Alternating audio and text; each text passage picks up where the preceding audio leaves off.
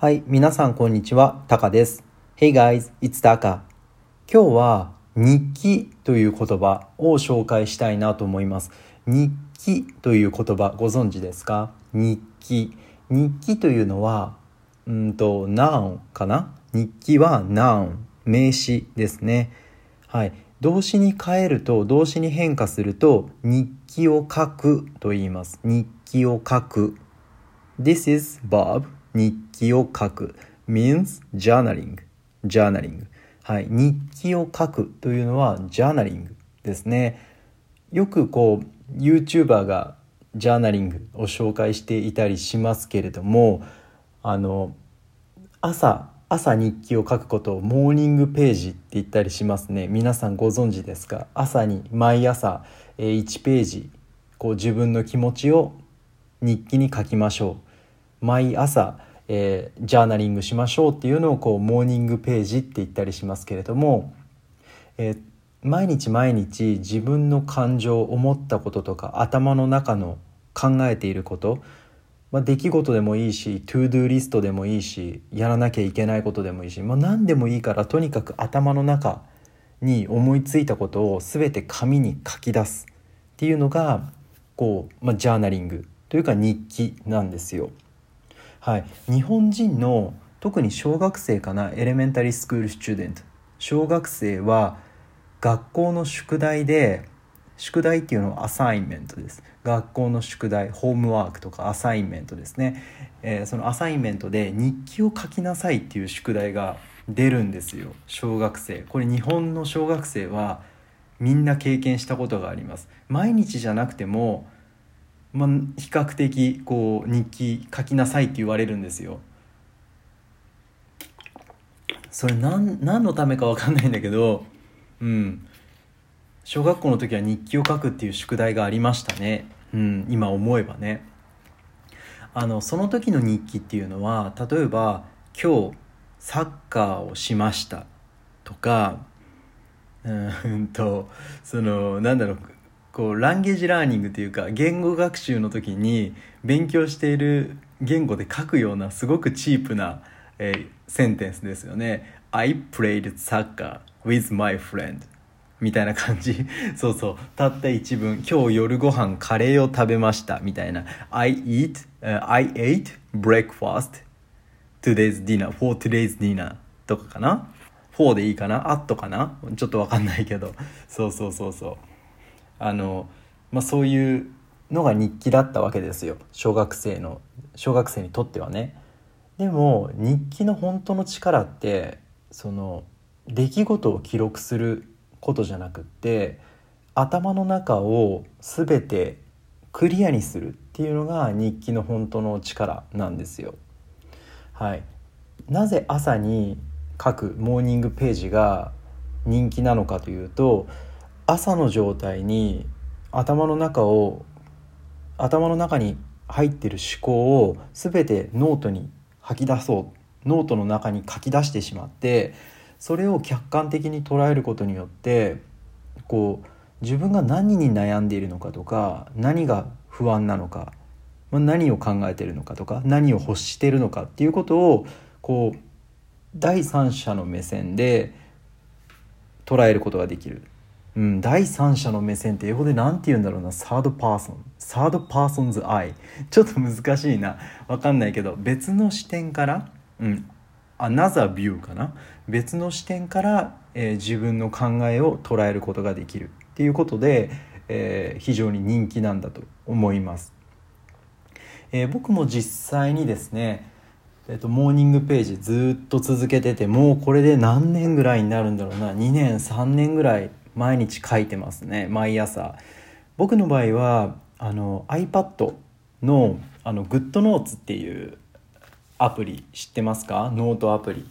GoodNotes っていうアプリがあってそのノートに毎日毎日、えーと、1ページずつ大体1日1ページぐらいかなずつ書いてってるんですけどもともとそのまた今度あのね需要が需要があればっていうか ね、もし皆さん見たいよっていうことであればあのレッスンの時にでもですね、えー、まあ、画面映してもいいかなと思うんですけどまあ、ちょっと日記見せるのは恥ずかしいんでねあれですけどもともと PDF みたいな形で、えカレンダー形式になっているものがあるので、えそこに毎日毎日、え日記を書いてます、はい、基本的には朝毎朝モーニングページとして書いてるんですけどえっとここに書くとなんだろうなものすごくたわいのないことに感じることっていうのが結構あってあの朝起きて例えば僕とかだと仕事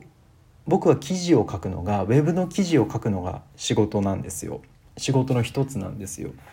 うん、ウェブの記事っていうのはウェブニュースとかあとはなんだろうなあのウェブサイトに記事を書く特に僕は僕の専門はあの医療なので医療関連の記事をウェブニュースに載せるっていうのが僕の一つの仕事。それでこう記事を書いてお金をもらってるですよ。はい。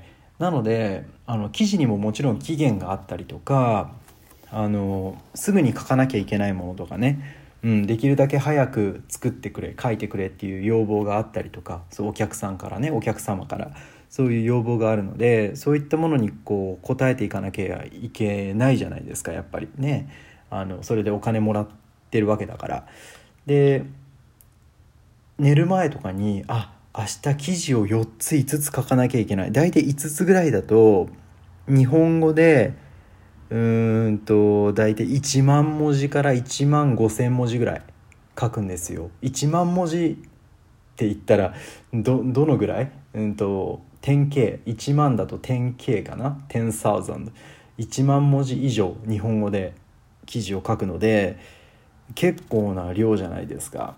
ね。でそうなってくるとあのまあ、寝る前とか朝起きた時にねああもう今日できるかなとか自分にできるんだろうかって少し不安になってねあの自分にはできませんって謝ろうかなとかいうそういうなんかそういうネガティブな気持ちになることがあるんですよ。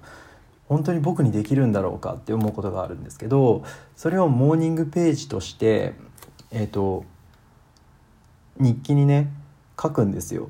あもうできないかもしれないとか今日、えーと、記事を5つ、えー、全部で1万5,000文字書かなきゃいけない。今日中に書かなきゃいけない。しかも内容が非常に難しい医療関連の記事を、えー、書かなきゃいけない。自分にできるんだろうか、えー、今日本当に仕上げることができるんだろうか。あもうできないかもしれない。謝ろう。どうやって謝ればいいんだろう。ね。え、どうやって謝ればいいんだろうか。許してもらえるだろうか。お金を払わなきゃいけなくなったらどうしようみたいなどんどんどんどんねこういう考えが出てくるんですよ。まだ何にも書いてないのにですよ。ね。初めてもないのに自分にできるかなとかできなかったらどうしよう。じゃあそうなったらどうなるだろう。ね。その時の対応はどうしたらいいだろう。どんな風に謝ったらいいだろう。書いてもないのにできなくなった時に考えればいいじゃないですか。ね。そういうのって。できなくなった時に考えればいいんだけどどんどんどんどん考えちゃうのが人間の脳なんですよ。先に先にね、うん、それがいいとこでもあるんだと思うんですけど僕は特にその心配性なので心配性なんですよ。ね。心配性って何だったっけな？ anxiety 心配っていうのは anxiety とか anxious とかかな？うん。あの特に僕は心配性で怖がりなので臆病なので、えーと、そして悲観的な性格ですね。 pessimisticな性格なので、えー、できないネガティブな感情の方が強いんですよ。ポジティブな感情よりもね。うん、だからできなかったらどうしようどうしようどうしようってどんどんどんどん考えちゃうんですけどそれを日記として頭の中で考えていることを全部書くんですよ。自分が思ったことをね全部書く。でこうなったらこうするっていうのをフローチャートみたいに全部書くんですよそうするとね意外とねあれ？これ1万5,000記事書くの簡単じゃないかって思えたりするんですよ。ね全く何にも始まってないしタスクが変わったわけでもないし仕事の内容が変わったわけでもないんですよ。ないんだけど全部自分が思ってることを書いてみるとあれ？これ何を怖がってたのかなとかあれこれ全然簡単じゃんとか思えるんですよ。むしろこのそのできなかった時に謝ったりとかそれ考える方が面倒くさいというか謝る方が面倒くさいそう謝るぐらいだったらもうあの徹夜してでも書いちゃった方が楽じゃんって思ったりするんですよ。ね。なんかそういうふうに客観的に捉えることができるようになるのでとそうなんですよ日記を始めてからですね比較的そのそういう仕事の悩みみたいなのがなくなったような気がしますね。もちろんその難しい仕事とかも中にはあるのであの嫌な気持ちになることだってありますし、えっと、日記が全てを解決してくれるわけじゃないんですよ。日記に書いたところで、えっと、仕事が増えるわけでもないし日記に書いたところで何かが変わるわけでもないんですよ。ただ自分の考え方とか自分の脳の脳で考えていることを客観的に見ることでなんかこう心が落ち着くっていうそういう効果が実際にあると思うんですよね。うん、多分いくつかの研究でも証明されてると思うのでもし興味がある方は、えー、Google スカラーでも PubMed でも何でもいいので、えー、ジャーナリングとか調べてもらうといろいろ出てくると思うんですけど、うんまあ、それで、えーとまあ、要するにねあのジャーナリングは、えー、メンタルヘルスに非常に効果がいいですよという話です。はい。えー、My point is, journaling is good for our mental health ということなんだけど、まあ、一応これは日本語の勉強のポッドキャストですので、えー、一つ、えー、日本語を紹介させていただくと日記というのは Noun 名詞です。日記というそのもの自体は手帳とかノートを想像してもらえるといいと思います。日記帳。日本語では日記帳と言ったりします。日記を書く専門のノートのことを日記帳と言います。ほとんどの場合は通常のノートとかその iPad のノートアプリとか何でもいいんですよ。うん、あの普通の紙でもね何でもいいんだけどその日記を書くためのノートのことを日記帳と言います。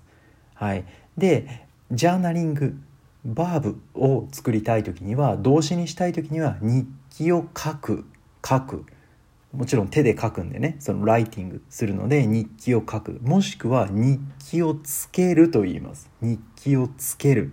これ面白いですよね。日記を書くって言ったり日記をつけると言います。つけるっていうのはうんとなんだろう。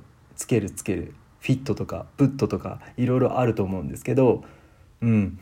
日記をつけるっていうふうに言ったりするんですよ。ね。あのつけるって電気をつけるとかね。エアコンをつけるとかじゃないですか。ね。日記も書くもしくはつけるで表現することができるので、えー、もし皆さんどこかでですね日本語を見てる時に日記をつけるというこう文を見たらあ日記を書くんだなっていうふうに、えー、こう認識されるといいかなと思います。はいということで今日はえーと、僕のジャーナリングの考え方ですね、えー、ジャーナリングはとってもメンタルヘルスにいいんじゃないかというようなこう、まあ、持論を展開した上で、えー、日記を書くそして日記をつけるという言葉を2つ紹介させていただきました、えー、もし皆さんジャーナリングやってるよっていう方がいたらですね、えー、ぜひ YouTube のコメント欄等々で、えー、教えていただけると嬉しいですはいということで今日はここまでにしたいと思います。じゃあね、またね。See you next time. Bye.